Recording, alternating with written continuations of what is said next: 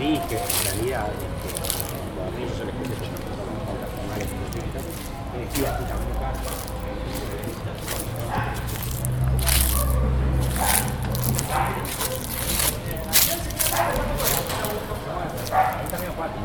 que por la hoja de negra, la persona fin,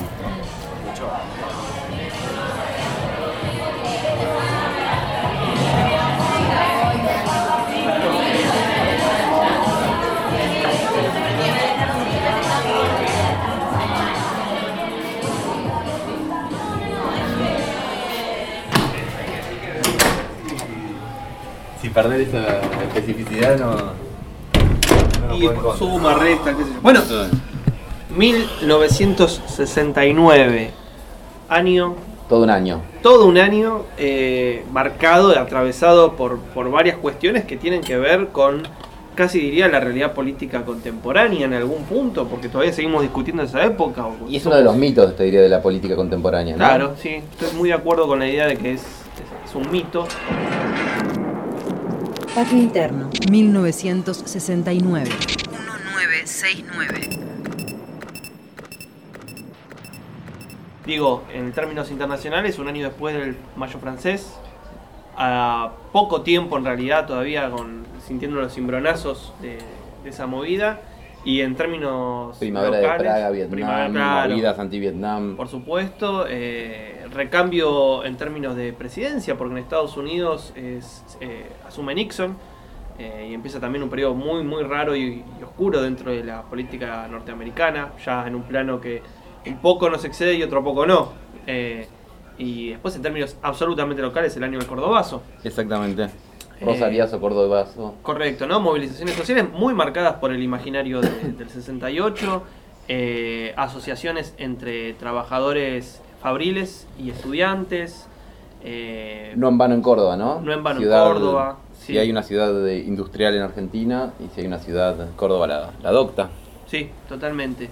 Eh, y un punto insoslayable también para pensar eh, no solo la, la política, sino también cómo en algún punto eh, pasan cambios, ¿no? transgresiones, situaciones de renovación al interior de, de la literatura, que es un poco lo que nos convoca en esta serie de podcast eh, y estas charlas que, venimos teniendo. ¿no?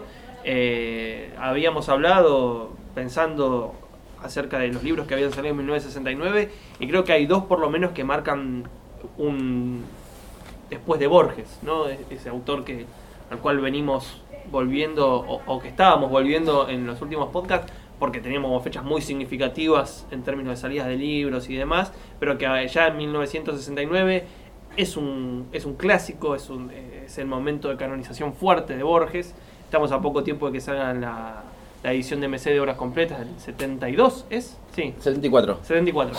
Eh, y un año en donde aparecen dos novelas que un poco se plantean cómo escribir después de Borges. Una es Cicatrices de Juan José Sáez. Exactamente. Y la otra seguro estás pensando en Boquitas Pintadas. Boquitas pintadas claramente de Manuel Puig. Eh, segunda novela de Puig y primera novela de, de Saer. Y agregaría para ponernos bien piglianos A ver. eh, las tres vanguardias, Piglia, Sa- eh, Saer, eh, Walsh, Walsh. y Puig, ¿no? Ah, bueno, Walsh es el año que Escribe- sale eh, Rosendo. ¿Quién mató a Rosendo? Sí. Exactamente, el 69. Eh, bueno, tres modos. Justo, ¿no? Sí, qué, qué interesante. 69, tre- tre- un año donde salen tres libros que marcan un poco qué hacer después de Borges. La línea eh, de, de Walsh, volcada, si se quiere, a cierto modo de pensar la manera en la cual el intelectual se integra a un momento álgido de lucha social, eh, pensando precisamente qué hacer con todas estas herramientas, dispositivos, eh, técnicas que un escritor puede llegar a tener para ponerlo en función de la lucha social, que es un poco el nacimiento de, del, por decirlo de alguna manera medio brutal, non-fiction, esa cosa que siempre se discute acerca de quién escribió primero una obra de non-fiction, si Walsh... Sí, adelante, pasa, pasa nomás. Pero decía precisamente de que eh, la- la- lo que está pensando Walsh en, en ese momento es eh, una especie de, de integración del quehacer literario, de la técnica literaria, a lo social. Quizás a diferencia Que de... arrastra de Operación Masacre. Que ¿no? arrastra claramente, que, Pero que en realidad son- el texto. es un año de que confluyen Saer, Puig y Walsh, pero los tres vienen ya.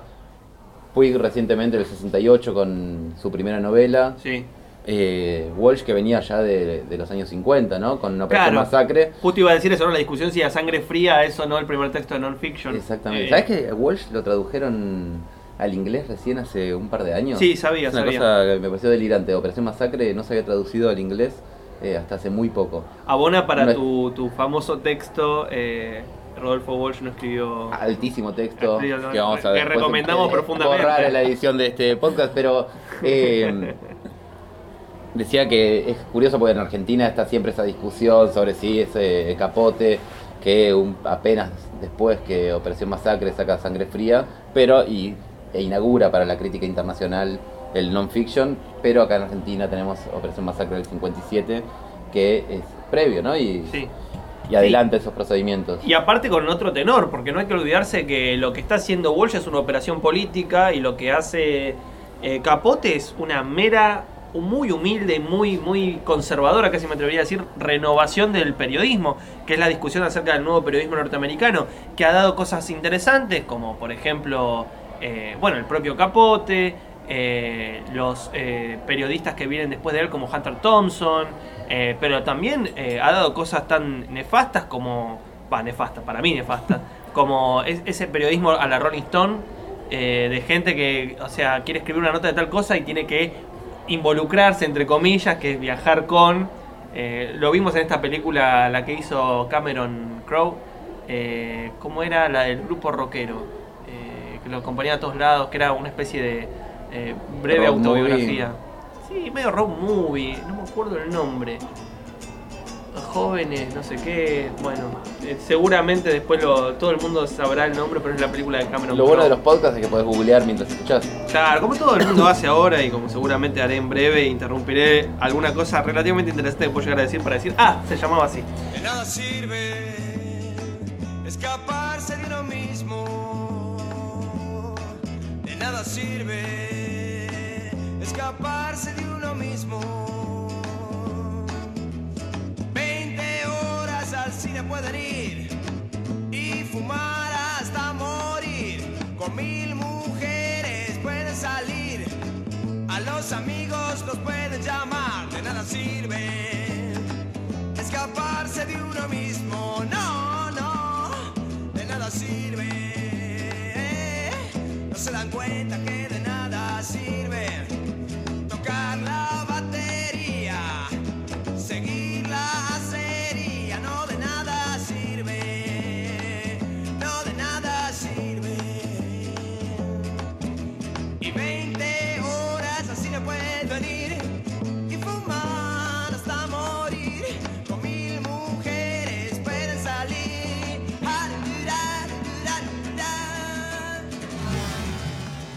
Estábamos en 1969, ¿no? Sí. Y estos tres post-borgianos que son Puig, Walsh y, y Saer. Saer también, que viene de publicar eh, ya varios libros, pero en el 69 publica Cicatrices, mezclando, si se quiere, otra vez, sindicalismo y, y novela.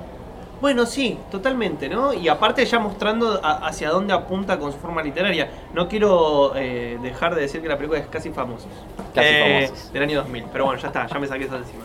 Volviendo a la cuestión. eh, la, la novela Cicatrices, lo que es interesante es que eh, Saer ya planta todos los elementos que después van a acompañar la- su novelística de ese momento en adelante, su narrativa en general, ¿no? Porque también lo sigue desarrollando en cuentos que es esta idea de que pasa algo y que desde cuatro puntos de vista diferentes se trata de recuperar eso que pasa Y que nunca se y puede. que nunca se puede. O sea, ni siquiera los propios protagonistas, porque eh, la novela está estructurada en, en cuatro, narradores que, que están hablando de un hecho puntual, un hecho que incumbe quizás a lo policial, justo hablando de Capote con la sangre crimen, un crimen. Eh, y cómo estos cuatro personajes, estos cuatro narradores tratan de recuperar qué les pasó a ellos y qué es lo que en algún sentido piensan que sucedió. Como si estuviesen charlando con alguien y contándole, bueno, me pasó esto, me pasó lo otro. Y eh, precisamente el, el último narrador es precisamente el implicado y, eh, en el crimen. Y La famosa teoría de Sarlo que sintetiza creo bastante bien eh, la estética de Saer, que es eh, esta hipótesis de que no narra hechos, sino que narra la percepción, ¿no? Claro, correcto. Y que también tiene que ver con, con un movimiento dentro de la escritura de, de Saer, que es eh, esa relación intrínseca que tiene él con la poesía. eh, que un poco, no- o sea, pienso en cuentos como Sombra sobre vidrio esmerilado, eh, o inclusive me atrevería a decir fotofobia. Digo, cuentos tempranos de, de Saer y demás que de una u otra manera están todo el tiempo mostrando esa especie de, de contraposición entre el punto de vista y el hecho y cómo en algún sentido nunca el punto de vista va a poder recuperar el hecho en sí. Casi parecería como precisamente alguien que viene de la poesía y que está mostrando que la narrativa no, no puede llegar nunca al hecho. Caminamos a lo largo de la orilla. Ahora ellas van adelante. De pronto se paran, mirando otra vez en dirección a la ciudad. Me dan la espalda. Están a unos cinco metros de distancia. Los cañones apuntan hacia ellas. Estoy un momento como absorto, mirándolas. No pasa nada. Está la laguna que refulge, más allá la ciudad, y más acá las siluetas de ellas recortadas, nítidas, contra el gran espacio abierto. Me pregunto si hay algo capaz de borrarlas.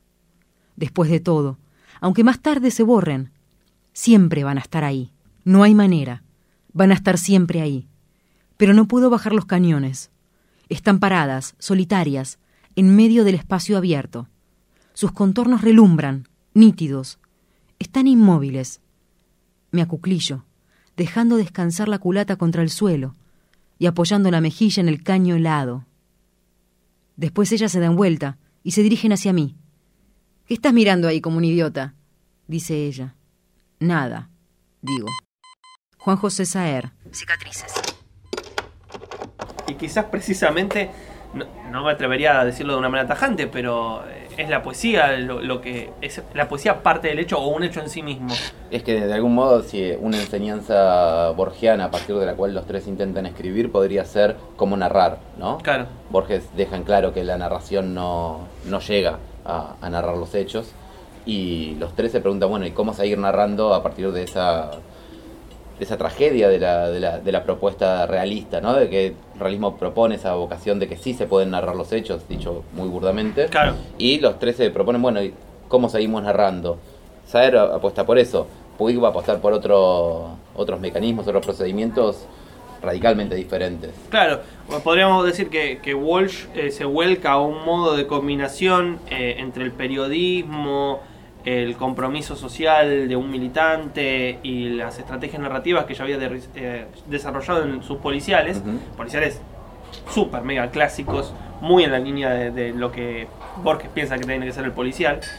Eh, eh, Saer trata de ver esta relación tensa, nunca resuelta del todo entre hecho y punto de vista, entre hecho y narración, pensándolo precisamente como una recuperación de eso que sucedió, que en Cicatrices se ve de una manera muy clara. Recuerdo buenamente, creo que era el capítulo 3 en el que habla, el narrador habla largamente del juego de punto y banca. Exactamente. Sí. Y, y finalmente el, el punto de vista acerca de toda esta cuestión de, de, eh, Manuel Puig, que la resolución de esa crisis de la narración eh, es eh, el montaje. El montaje a partir de la disolución casi total del narrador, ¿no? Claro, no hay, no hay narrador, no hay...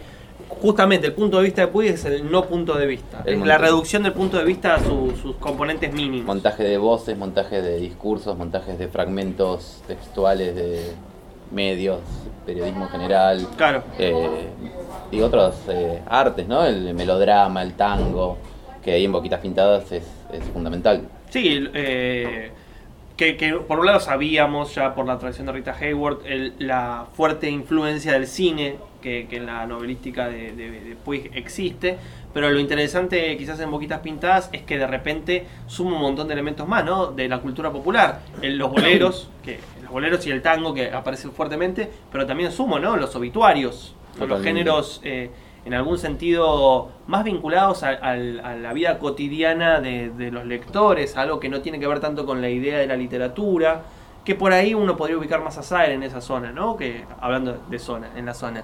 Eh, que Saer hace un desplazamiento, pero dentro de cierto campo que todavía podemos identificar como literario, mientras que Puig Hiperliterario incluso. Claro, hiperliterario, como una especie de, de renovación de la literatura por sus propios medios. En cambio, Puig hace un desplazamiento. Eh, va hacia la cultura popular, a la cultura de masas y de ahí eh, roba, que es precisamente la única manera de renovación que existe en la literatura, que es robar, roba procedimientos y los va incorporando a, a la estructura narrativa. Patio interno 1969. Y ahí Walsh tiene también en, en Rosendo esta, esta pregunta, ¿no? De si tiene que ser leído como literatura policial, ya es donde tiene ese, esa, esa famosa invitación a quien quiera leer esto como un policial, allá él, pero eh, busca otra cosa, ¿no? Es, eh, un año después de, de ese libro es cuando tiene esa famosa entrevista con Piglia, que después va a ser eh, prólogo de sus cuentos completos, donde propone directamente el abandono la vocación de abandono de la literatura, ¿no? de la literatura en tanto institución burguesa. Claro. Sí, que, es un poco en realidad el, el momento. No sé si, si en algún punto le gustará la memoria de Walsh que lo llame yo de esa manera, pero el momento vanguardista de Walsh, pensándolo precisamente como, como el gran conflicto que uno puede ubicar en las vanguardias históricas, que es la reintegración del arte en la vida, y que la solución de Walsh es precisamente la vía política. Eh, abandonar la literatura, disolver la literatura, pero para transformarla precisamente en, en estrategia de, de intervención, en, en investigación periodística. Sí, incluso ahí creo que él plantea la, la disolución de la novela para, para buscar la forma del testimonio, ¿no? Hace ese, ese traspaso que eh, propone la figura del testimonio, que es otro vínculo entre el relato y los hechos. Pensaba el 69 es un año que la crítica ha tomado muchas veces como, como eje de, de sus intervenciones. Pensaba, hay un, un número de hecho especial eh, de Cuadernos Líricos, una revista académica con, situada en Francia. Sí, que la Universidad de número- Bordeaux. Exactamente, que eh, dedica todo un, un número eh, al año 1969. Para pensar un poco, eh, tal vez en la misma línea que estamos pensando nosotros, como un año es el, el prisma a través del cual se pueden pensar di- distintos procesos que vienen siempre de antes, que rebotan hacia adelante, pero que en un año se, se entrecruzan, se potencian, se superponen. Sí, correcto, y aparte también tenía que ver con la cuestión de, como vos bien decías, de renovación de la crítica, de esta lectura pigliana que estamos haciendo justo de 1969, en un año en donde aparece un- una revista fundamental que es eh, Los Libros, el primer número que aparece a mitad de año, eh, julio de 1969. eh, una revista en donde están por lo menos tres nombres que rápidamente identificamos con, con la crítica y la sociología argentina, que son los de Carlos Altamirano, Ricardo Piglia y Beatriz Arlo. Sí, y después Y bueno, habría que y sumar Schmuckler que- Schmuckler, Eliseo Verón, Sí. Aníbal Ford y Eduardo Romano, que tienen un lugar también desde, Sí. eh, bastante de- diferente, ¿no? Respecto a qué posiciones frente a la crítica tienen, pero que están también ahí en Por desde supuesto. el comienzo de los libros. Y Nicolás el propio Rosa. Nicolás Rosa, exactamente. Que Eh, en una algún figura punto central. Josefina Ludmer. Sí, sí, una revista que se proponía la renovación de la crítica, en parte también ligados a este momento, este clima de época de vinculaciones de crítica y política, ficción y política, eh, que no en vano eh, nos aparece con esta, esta figura tan fuerte del cruce entre estudiantes y obreros en- enfrentados a la policía en el Cordobazo en, en el 69, ¿no? Sí, que también marca un poco el, el tono que va a tener la revista a medida que los números se sucedan, ¿no? Pensaba originalmente como una revista dedicada a hablar de libros y que muy de a poco, un poco también por la influencia de, de- de los directores de la revista, que eh, son Schmuckler, Piglia, Altamirano y Sarlo, digo, a medida que los números van pasando, la agenda cambia, deja de ser el, eh, eh, tener como primera referencia el mundo de los libros y empieza a tener como primera referencia la política efectiva de lo que está sucediendo en Latinoamérica y el mundo en general. Cosa que de hecho en el directorio, quien guste ir a, a revisar los números, en el propio directorio de la revista se va, se va notando ese cambio de, de políticas de la crítica, ¿no? Como se lo ha llamado. Sí, y aparte algo que, que por suerte ahora podemos hacer, o cualquiera puede hacer con una computadora, porque en diferentes repositorios eh, está subida la- la- todas las revistas de los libros, desde el primer número del 69 hasta, bueno, cuando, cuando cierra la revista, que si no me equivoco es 73. No, 76. 76, Hasta claro. 76 dura. Claro, 73 se va a Piglia. Perdone No la falta de referencia temporal. Pero bueno, eh, esto obviamente podemos chequearlo después revisando los índices. Pero Piglia en un momento se va de los libros cuando eh, Altamirano y Sarlo tienen como una agenda muy maoísta. Y a Piglia no le cierra que, si no me equivoco, la razón fundamental era el apoyo o no de- del golpe de Estado a, a Isabelita. El, vos decís que en el 76 se va Pila, no se va, me parece que se va antes y también el que se va es Schmuckler. Sí, Pero, Después que creo que se haga mucho antes. pero ante todo creo que sí es interesante ese vínculo donde si bien al principio centrado en libros y después con una apertura más a procesos políticos generales, la revista intenta repensar las eh, herramientas de la crítica vinculados a un contexto de intervención política, ¿no? Más allá de que eh, incluso autores como Nicolás Rosa, que apuestan como a una, a una crítica muy, muy ligada a la renovación teórica francesa, Claro. al estructuralismo, al postestructuralismo, eh, buscan que esa renovación crítica eh, sea impulsada por una vocación política, creo. Es importante, creo, el- ese año como la vocación, ¿no? De pensar una nueva crítica, ligados, entre otras cosas, a ese clima de época de nuevas novelas, nueva novelística, nuevas narrativas. Patio interno. 1969. Hojas alto luz. Aproximación. Mueble lana gusto pie. Te marcas mirada. Nube loba de docal. Gesticulador. Hijo camamenta cien, rey fin sol amigo cruz, algadado cielo riel, estalactita mirador, corazón. Hombre rayo felpa extremidad insolación, parecer.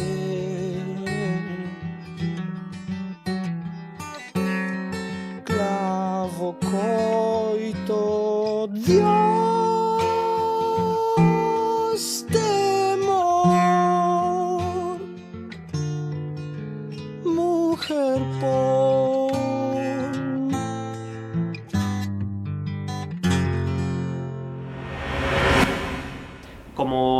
su momento dijo Ludmer, el, el momento en el cual se alcanza cierto modo de plena autonomía literaria, eh, por decirlo de alguna manera, eh, o de, de- de apuestas formales interesantes, ¿no? En el mismo 1969, ah, por ejemplo, eh, se edita eh, Conversación en la Catedral de Vargas Llosa, Exactamente. que es una novela impresionante, que tiene un dispositivo formal muy llamativo, que es precisamente una novela que se propone recorrer la historia reciente del Perú, o casi te diría toda la historia del Perú, a partir de una conversación entre dos personas en un bar, que es el bar de la catedral, eh, y que, bueno, muchos recuperan o, o mencionan como la mejor novela de Vargas Llosa, un escritor que, que ha sabido mostrar los derroteros de los escritores latinoamericanos, vinculado primero a toda esa generación deslumbrada por, por la novedad cubana, eh, y después lentamente yéndose para el lado de lo que es hoy el nombre de Vargas Llosa, ¿no? Eh, conservadurismo de derecha,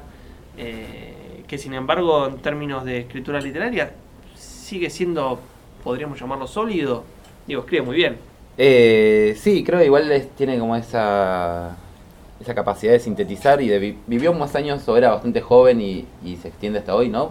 No nos quedan muchos autores de- del boom vivos. No. Y, y en el caso de Vargas Llosa, eh, dibuja con exagerada perfección ese arco que, que alguna vez recordábamos que Viñas eh, decía que los intelectuales latinoamericanos eh, se subían al caballo por la izquierda y bajaban por la derecha. Claro. ¿no? El caso de Vargas Llosa hoy como figura intelectual ha perdido de hecho su, su lugar de novelista en gran medida. Sí, para la- convertirse la- en comentarista político. Exactamente, la alta presencia que tiene como comentarista político muy levantado por eh, los medios más, más vinculados al sistema, la difusión del neoliberalismo y la implantación del neoliberalismo en Latinoamérica. Patio interno. 1969.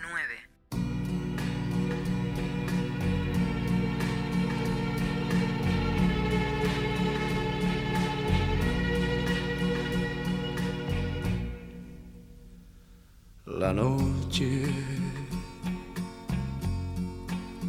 se perdió en tu pelo. La luna se aferró a tu piel y el mar se sintió celoso y quiso en tus ojos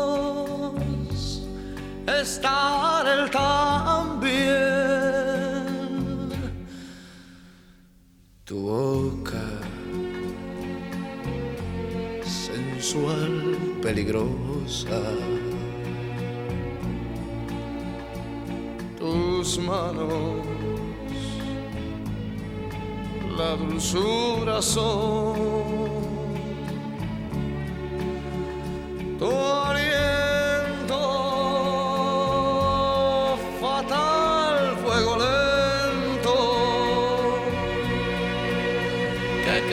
mis ansias y mi corazón. Patio interno. Estaba pensando que justo también en 1969 sale el último round de Cortázar, Mm. eh, que es un texto, bueno, hablábamos justo en, en podcrastinar de un libro que mezclaba con un montón de cosas para hablar de Melville, que es el de eh, Eric Sherlock. Y aquí en último round también hay una especie de, de- juego abierto en términos formales porque el libro está compuesto de un montón de cosas. Casi lo único que la- las vincula es el hecho que está en el mismo libro, pero después es una especie de, casi cuaderno de anotaciones publicado. Sí, que tiene, entre otras cosas, esta, la circulación posterior, por ejemplo, por lo menos las primeras lecturas que yo tuve de encuentros completos de Cortázar los libros de reediciones del libro, que perdían parte de la apuesta formal, ¿no? El, el tamaño original de la edición, que tenía como una cosa más del libro objeto, Sí. que, que acompañaba esa, esa vocación de, de renovación a partir del montaje, a partir de las... eh, Sí, del montaje de, de distintos tipos de textualidades y que en el libro achicado se perdía. Creo que hace poco se fueron las reediciones facsimilares de esa primera Sí, edición. total. Eh, y que nos permite ver también, digo, eh, hablando de escritores del boom, uno siempre menciona los cuatro caballitos de batalla, eh, García Márquez de Colombia, Vargallosa de Perú, Carlos Fuente de México y Cortázar de Argentina. Bueno, precisamente ya tenemos entre la posición de Vargallosa y la posición de Cortázar dos eh, movimientos diferentes en términos de política latinoamericana. Uno Sin que duda. de repente se latinoamericaniza y otro que se neoliberaliza. Sí, nos salteamos a hablar de años eh, de final de décadas del 59, ¿no? Con ahí el mojón de la Revolución Cubana que Por supuesto. eh, cumple una función muy importante en el caso de Cortázar en particular. Como contracara de esta vieja renovación del, del boom latinoamericano, en el 69 eh, se publica también El Fjord de Osvaldo Lamborghini. Claro, sí, total. Una apuesta por una renovación totalmente diferente, ¿no? Sí, al- eh, justamente algo que va a tener que ver no solo con la literatura argentina en un sentido muy estrecho, sino también con el, el desarrollo que habíamos mencionado cuando hablamos de los libros de la crítica, porque Lamborghini junto con Ludmer eh, y otras figuras van a fundar después una revista que es muy importante a comienzos de los 70 que es Literal. Exactamente. Eh, que también, bueno, Germán García, que también está en, en los libros, eh, pero bueno, que tiene que ver precisamente con este, este modo de pensar que es la literatura, ¿no? Digo, la literatura siempre viene acompañada por un modo de renovación de la crítica, entonces que estemos hablando de las novedades literarias, de apuestas formales, como las que habíamos mencionado, estas tres vanguardias post-borgianas, también tiene que ver con los desplazamientos hacia la crítica y en el Fior precisamente eh, se ve todo lo que va a ser la, la crítica de los 70, porque es un texto que está atravesado por la coyuntura política, pero leído en una clave psicoanalítica. Exactamente, ese vínculo entre psicoanálisis y política, e incluso diría eh, entre psicoanálisis y peronismo, Claro. eh, juega, juega ahí un rol importante que lo despega y tal vez, visto desde el presente, ilumina las apuestas eh, de la literatura más contemporánea o de los últimos 20, 30 años eh, con mayor fuerza, ¿no? Tal vez la, impronta de Osvaldo Lamborghini haya sido mayor eh, en la literatura posterior que la de un Cortázar o el boom latinoamericano, que si bien siguen siendo éxitos de ventas en términos de lectores internacionales, no sé, hasta el proyecto de Netflix de ahora llevar a serie 100 años de soledad, eh, El horror. No sé si el horror, seamos optimistas con la, la fuerza del mercado, pero posiblemente sí sea el horror. Sí. Eh, pero hasta que no salga, No, no podemos, no podemos opinar, no podemos decir nada. vamos a mantener el privilegio de la duda.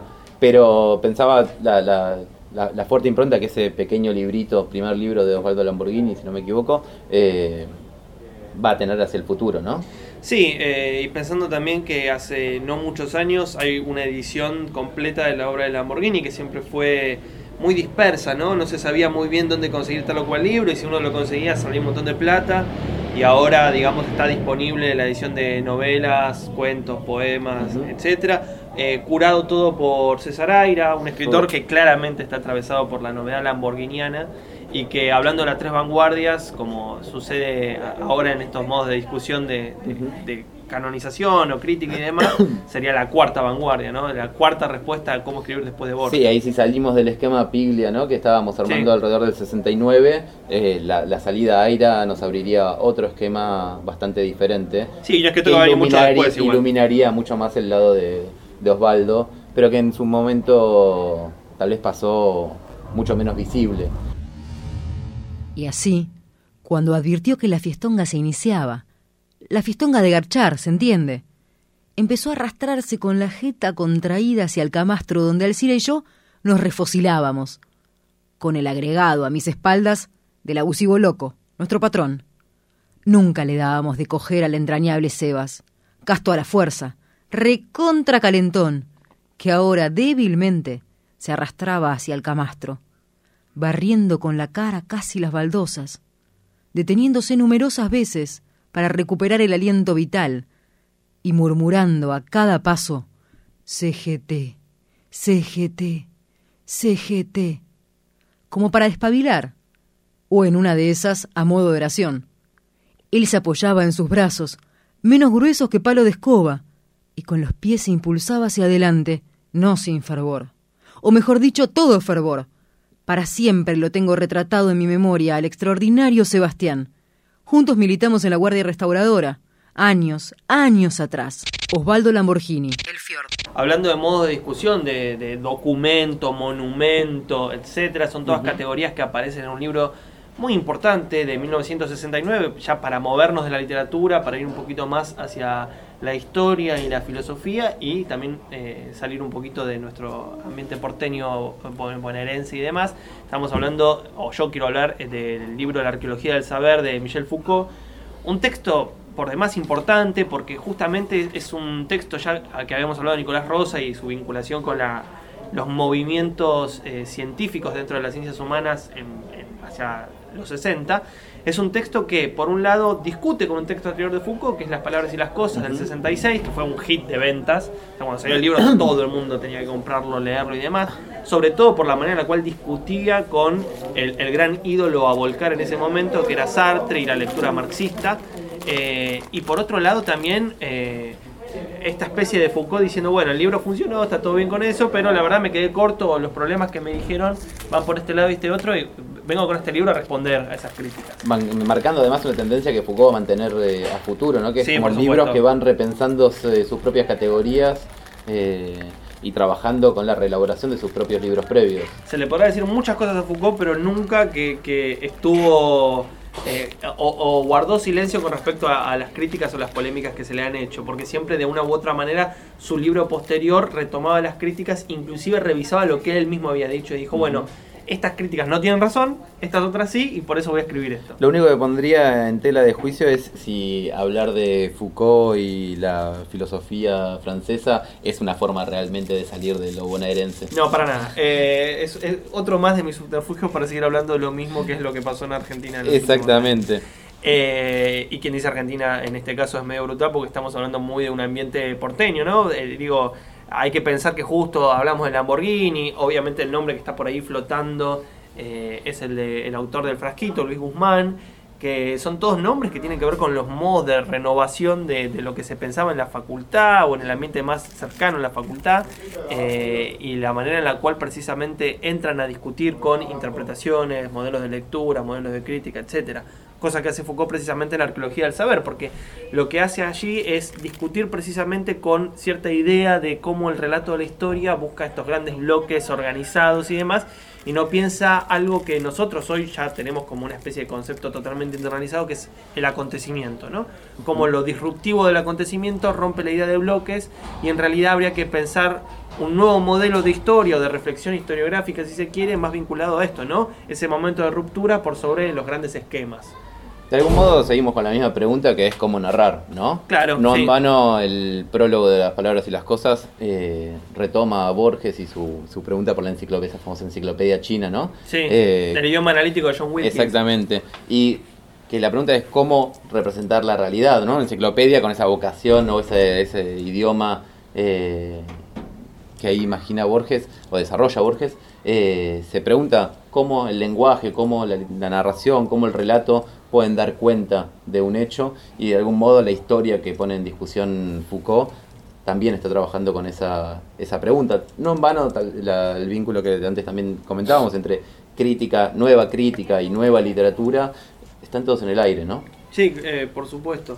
Eh, obviamente hay que mencionar que entre las palabras y las cosas y la arqueología del saber está la famosísima conferencia que creo que es hasta me atrevería a decir más importante que la arqueología del saber, que es que es un autor. Eh, una conferencia en donde justamente Foucault lo que discute es cómo trabajar la categoría autor ahora que supuestamente le han dado muerte y que tiene que ver muchísimo con las discusiones del 68. Eh, recordemos que hay un artículo de Barthes muy conocido que se llama La muerte del autor, que es precisamente en 1968, contemporáneo a todos los movimientos del Mayo francés y demás, y que en la conferencia que es un autor que da Foucault en el 69 en diferentes espacios, la, la va como repitiendo, pero hay una edición eh, que hace no mucho salió de Cuenco del Plata con eh, apostilla de Daniel Link, que yo recomiendo fuertemente, la traducción es de Silvio Mattoni. Toda Eh, esa colección de apostillas es un lindo... muy buena, una es linda- muy buena. Sí, sí, sí, sí. Eh, tiene textos como uno diría el, el canon de lo que nosotros consideramos hoy que son las ciencias humanas, ¿no? Los textos fundamentales de las ciencias humanas. Leído Eh, por eh, docentes, críticos eh, y escritores argentinos contemporáneos. Correcto. eh, y justamente en esta conferencia que es un autor, eh, Foucault retoma esta especie de atrevimiento por parte de Barthes de, de decir, bueno, el autor está muerto, hay que matar al autor y demás. Y dice, bueno, no, vamos a parar un poco la cuestión, vamos a parar un poco la pelota. Decimos mucho la muerte del autor, pero al final seguimos necesitando una categoría que nos permita pensar una serie de producciones, de enunciados. Eh, y ahí se, por un lado, historiza la categoría autor y por otro se pregunta para qué sirve, o sea, cómo, cómo está, estaría funcionando. Y una de las cosas interesantes es que en el momento de las preguntas posteriores aparece en escena inmediatamente la discusión eh, instalada por el movimiento de Mayo francés acerca de esta especie de graffiti que circuló en el momento de, de las estructuras no bajan a la calle. Eh, lo pensamos sobre todo porque Foucault se lo vinculó en su momento con el estructuralismo, pero él rápidamente se desmarca y uno de los textos donde se desmarca es esta conferencia y sobre todo en la arqueología del saber. No dejaría de subrayar el hecho precioso de esa conferencia que circula desde un comienzo con la discusión posterior, ¿no? Donde Sí. grandes firmas del momento están escuchando la conferencia, discutiéndola y el texto incluye eso y es algo formalmente interesante, ¿no? Sí, de- que va eh, el espectro de los participantes va de Jacques Lacan, que llega, y fíjate cómo lo pronuncié, lo pronuncié como... Lo, Pensé que era parte parte del re- Lacan. eh, Parte del refrío. Claro, no, eh, de- que va desde Jacques Lacan hasta eh, Lucien Goldman, eh, digamos, desde eh, uno de los responsables del nacimiento del estructuralismo francés, y por el otro lado, uno de los que toman el estructuralismo, pero tratan todavía de mantener un tipo de lectura marxista, ¿no? Que sería el famoso eh, estructuralismo genético de Lucien Goldman, que creo que solo Lucien Goldman lo representa. Me equivoco y estoy exagerando, pero bueno. Pero que Eh, influye y es muy leído también por la- el grupo de los libros. eh, Claro, porque es una forma de responder a, a qué hacer con toda la herencia marxista revolucionaria frente a la novedad del estructuralismo que parecería como desmarcándose de, de- de la coyuntura política para pensar otros modos de intervención que van por el lado del acontecimiento, etcétera. Que es una pregunta que en realidad impacta ahora, ¿no? Porque nosotros estamos en un momento histórico en donde todas las categorías de finales de los 60 en Francia de repente se convierten en la actualidad en Argentina. El primer término, la, proliferación del concepto de construcción. Recordemos el, concepto de construcción eh, instalado por Jacques Derrida eh, en ese momento histórico en particular, ¿no? 67 salen dos libros muy importantes que son eh, de la gramatología y la escritura y la diferencia. eh, y que después un poco, se, muy de a poco, se va convirtiendo en parte del de, glosario obligatorio del estructuralismo y postestructuralismo francés. Y que nosotros, vía eh, el feminismo y demás, pero específicamente ciertas pensadoras en particular, como Judith Butler, eh, retomamos como parte de las discusiones actuales. Por eso digo que ese momento, ese recorte del 69, eh, es muy importante para pensar el mundo en el cual vivimos. Patio interno 1969. fmlatribu.com, pestaña de podcast. ¿Qué producciones literarias, culturales salieron en el 69, ¿no? Eh, justo Pensaba- iba, sí, ibas a decir algo. No, pensaba que ya que estábamos eh, en esta, este barrio porteño que es Francia, en el 69 también sale la película de Hugo Santiago, un director de cine eh, con formación que se forma en Francia, pero que filma en el 69 Invasión, Sí. con guion de Borges y Bioy Casares. El único guion eh, mínimamente exitoso de, de la dupla de la Borges. famosa dupla. Borges y Bioy, que con sus guiones de cine no, no tuvieron mucha repercusión nunca. Igual que con sus folletos de leche cuajada. Bueno, ahora la leche de la Martona, Sí. ah, la Martona que fue el primer eh, proyecto de escritura conjunto, un, un folleto publicitario de eh, leche cuajada de la Martona y ahora es uno de estos precios esenciales. Sí, ¿precios esenciales se llama ahora? Precios esenciales. Es eh, claramente. No apto el- derridiano. Claro, el neoliberalismo rosicheriano eh, vuelve a, a traer categorías como la esencia. Exactamente. En un Que- momento donde todo el mundo habla de la deconstrucción, es buenísimo eso. De repente se habla de la esencia. Bueno, pero son los movimientos, ¿no? De, que, que he- hemos hablado en diferentes podcasts acerca de eh, la, gran, eh, la gran discusión trotskista, gramsciana, leniniana, que es... Te está yendo a carajo, abogado. Sí, por supuesto. Que es eh, reforma o eh, revolución.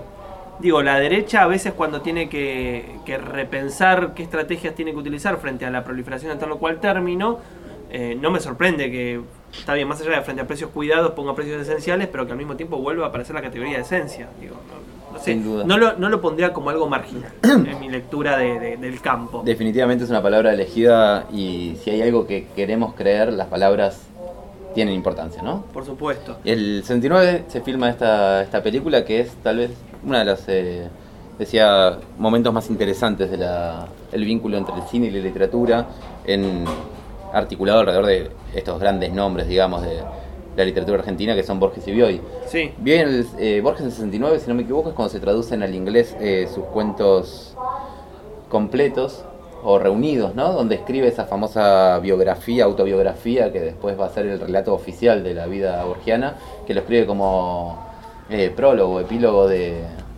de esa reunión de textos para Estados Unidos, un poco para decir, bueno, quién es este tipo argentino que estamos publicando. Y escribe esa larga autobiografía, eh, de la cual hoy tal vez es muy difícil salir a la hora de pensar la, vida y obra de, de Borges. Eh, sí, ¿no? Un escritor al cual siempre volvemos, pero básicamente porque eh, no solo nos parece interesante, sino porque es símbolo y mito de, de cómo pensar la literatura aquí en Argentina y también en otros lugares. Hablamos de, de Foucault, que un poco recupera a Borges en, en Las Palabras y las Cosas, y de toda la, la serie de pensadores que vuelven de una u otra manera a Borges para, para llevarlo a campos de la filosofía, ¿no? Hablamos de Foucault, pero también tenemos que hablar de Deleuze, que entre el 68 y el 69 salen libros como La lógica del sentido y Diferencia y repetición, que son como los dos grandes textos filosóficos de alguien que también se convirtió en una especie de, de- de autor obligatorio para pensar el presente, ¿no? Porque la manera en la cual nosotros hablamos de deseo, la manera en la cual nosotros hablamos de manada, de, de la expresión colectivo y demás. Rizoma ya quedó de moda. Rizoma ¿no? ya quedó de moda. En hubo un momento ahí medio post 2001 donde la Sí. idea de las redes, lo rizomático, etcétera, había pregnado mucho en las discusiones, eh, incluso políticas de base. eh, Sí, sí, sí. Y hoy quedó un poco. No, hoy está como Fuera de más la idea de circulación. colectivo o, o- o Sí, bueno. acontecimientos de construcción me parece que hoy son conceptos que nos sirven, que están un poco más eh, circulantes. Y hablando de cosas que tienen que ver con eh, la literatura fantástica, porque hemos hablado de Borges, un, un breve traslado a la ciencia ficción, porque en 1969 sale una novela que es como una de las grandes novelas de ciencia ficción, que justo tiene que ver con toda esta discusión acerca de la, la lógica de género y demás, que es La mano izquierda de la oscuridad de Úrsula K. Le Guin, gran escritora de ciencia ficción, que uno de los temas que, que circulan en ese libro precisamente es el- ciertos modos de la androginia, ¿no? Totalmente. Eh, una novela que ha sido considerada como quizás la mejor novela de Úrsula K. Le Guin. Eh, yo soy un lector eh, un poco desorganizado, sí. Eh, de, de- de- sí, por supuesto, me, me mira como diciendo, ojo lo que vas a hacer con. Le Guin. Eh, no, soy un lector un poco desorganizado de, de la querida Úrsula, porque he leído más que nada cuentos eh, y, y muy, muy esporádicamente alguna novela, pero no soy un lector como... Sí, pero ahí trabaja con esta invención de mundos que la ciencia ficción permite como género, ¿no? Para Sí. poder eh, repensar eh, las condiciones del presente. Bueno, pero ahí, ahí va la ventaja de la ciencia ficción como modo de intervención política. Uno tiene que pensar que lo interesante de la ciencia ficción y este, de estos modos de renovación de lo que es la idea de ciencia ficción es que se mueve más del campo de lo relativamente conservador, representativo, mimético, ¿no? Esta lectura de no, el nacimiento de la ciencia ficción tiene que ver con esta paranoia norteamericana con respecto al comunismo y alguien hace algo más, ¿no? Alguien, algo, algo de avanzada, porque es discutir precisamente las posibilidades de construcción del sí mismo en una novela de ciencia ficción y que se va trasladando también en otros escritores de ciencia ficción relativamente contemporáneos. Voy a poner eh, eh, el nombre obligatorio que es Philip K. Dick, que también, ¿no? Crea un modo de pensar la ciencia ficción que ya no es, eh, bueno, eh, conservador, sino La que lógica más paranoica vinculada al mercado, ¿no? Claro, el origen más norteamericano de la ciencia ficción. Y son lo- los escritores más interesantes como Philip K. Dick, como Ursula K. Le Guin, como también pondría J.G. Ballard. eh, todos escritores que tienen una obra de, de ciencia ficción que eh, dispara para otro lado. 1969 no es el año también en donde sale 2001. ¿2001 sale el 69? Y ahora lo, lo voy a chequear, pero estoy Sale, pensando, me parece eh, vinculado con discusiones que hemos tenido sobre autobiografía y literatura, eh, Matadero 5. es Matadero de 5, Carbonell. total. Sí, sí, sí, sí, sí. Que ahí también, ¿no? Está cómo narrar una, una experiencia histórica, una experiencia personal, dislocando de modo fuerte la, e- ese vínculo entre narrativa y experiencia. Bueno, eh, justo eh, acá revisando desde el 68, 2001, pero también el ¿Cómo nos cagan los que no nos tiran el libro en el No, por 69, no? Eh, pero también eh, eh, 69, ¿no es eh, el alunizaje? Sí. Vos me estás preguntando cosas que yo debería Sí, saber. No, llegada el del hombre a 69 la Neil. Armstrong llega, es Sí, un sí, momento histórico. No estoy equivocado en esto. El 20 de junio del amigo. Eh, rarísimo eso, ¿no? Digo, un año tan particular para la ciencia ficción con una película tan importante como 2001 de Cine en el Espacio. Digo, una película que uno podrá tener un montón de críticas, pero sigue siendo trascendente. ¿Por qué vamos a tener un montón de críticas? Hay mucha gente que considera que es. Primero que no le gusta Stanley Kubrick, lo cual eh, puedo entenderlo cuando lo argumentan bien, pero en un sentido muy personal hay tres películas de Kubrick que uno no puede dejar de decir qué buenas que están. Eh, una es 2001 Odisea en el espacio. La ventaja del gusto es que cualquiera puede dejar de Ah. decir qué buenas que están igual, ¿no? Por supuesto, sí. Pero el gusto, ¿qué es esa cosa del gusto, no? El gusto, bueno, un saludo muy grande que nos está escuchando seguramente todos los sociólogos hablando, bueno, el gusto es tal cosa, tal otra, bien burdianos para volver a Francia. Pero a lo que voy es que eh, justamente en, en ese imaginario de época eh, coincide las revueltas estudiantiles de ese año tan importante que fue 1968 para Francia, para Praga, para México, que también No está estamos combinado- hablando de Tlatelolco, ¿no? no, claro, eh, no, no lo hemos mencionado, pero es casi obligatorio porque es eh, la otra gran pata de esos movimientos estudiantiles. Eh, y al, al- al año es el alunizaje, la llegada del hombre a la luna, es como todo en el mismo momento. Y te diría ahí, eh, antes me preguntabas si en el 69 era el aluni- alunizaje, eh, un hecho histórico en principio, que también ha sembrado como sus dudas de si efectivamente pasó o si fue una mera puesta en escena Claro. de ese alunizaje, lo que nos lleva otra vez a la pregunta de- sobre el vínculo entre hechos y relato, ¿no? Sí, entre ficción y realidad, entre ficción y acontecimiento, o sea, cómo eh, se crea, bueno, que, que es también una discusión contemporánea en torno a la relación entre ideología, eh, semblante, voy a utilizar todos términos del el llamado marxismo o a veces postmarxismo, eh, y su modo de intervenir en la realidad. Algo que hablando de Pilga, que es un nombre que ha aparecido, mencionaba cuando tenía que hablar de Borges, que era la, la- la pregunta invertida, no la manera en la cual la ficción representa la realidad, sino la manera en la cual la ficción colabora en la construcción de la realidad. Algún día este mundo será telón.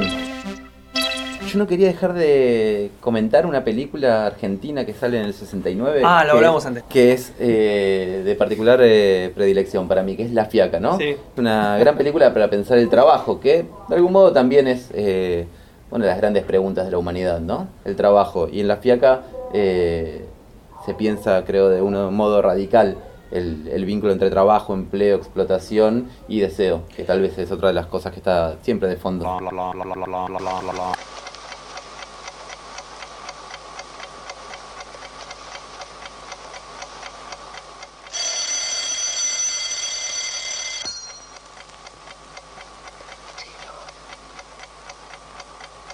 Que no me levanto. Que no. ¿Cómo que no te levantas? No tengo ganas. Gana. No tengo ganas de ir a trabajar. Dale, Néstor, me estás cargando. ¿Querés levantarte de una vez? No, en serio. No voy a la oficina. ¿Y por qué no vas a ir? Porque tengo fiaca. ¿Fiaca? Sí, señor. Fiaca. No tengo ganas de ir y listo, no voy. Ah, así porque sí. Porque se te da la gana. Ni más ni menos. No puede ser, Néstor. Son las 7 y 10. Vas a llegar tarde. No voy a llegar tarde porque no pienso llegar. Ah, muy lindo. ¿Y qué vas a decir?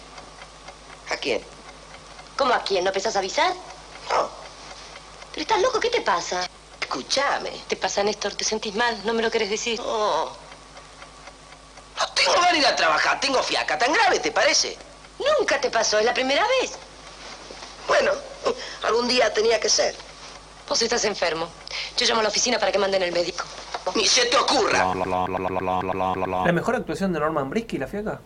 Yo sabes que no me gustan los podios, así que Ah, ha- encantan ha los generado- podios. los, Siempre- los po- los siempre podios de algún podcast anterior eh, generaron en redes algún tipo de, de preguntas, repreguntas que no vamos a contestar desde este No, humilde lugar, pero es una gran actuación de Brisky en una gran película eh, donde sí, recae en los hombros de Brisky como un oficinista, un trabajador, escapa a- al mandato de ir a trabajar una mañana, que se levanta y decide no ir a trabajar porque tiene fiaca. Y cómo la sociedad se trastoca cuando alguien a la mañana un día dice, tengo fiaca. Bueno, hablando de decir cosas que tienen que ver con la fiaca, yo ya medio ando cansado con el caballo eh, demorado y agitado. Así ¿Qué que- más puede tener 1969 para darnos? Y creo que no mucho más que esto que hemos hablado. Seguramente sí, pero Ah, quedará bueno, sí. para meter en los márgenes de algún próximo podcast. Bueno, Seba, me voy a. eh, Agarro mi bicicleta. Vaya nomás.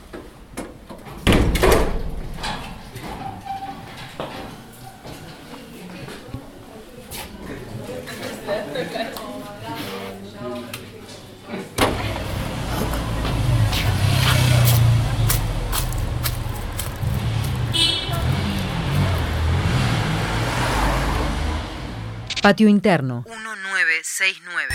Para escuchar más, fmlatribu.com, pestaña de podcast, o bien buscando en tus aplicaciones de podcast favoritas.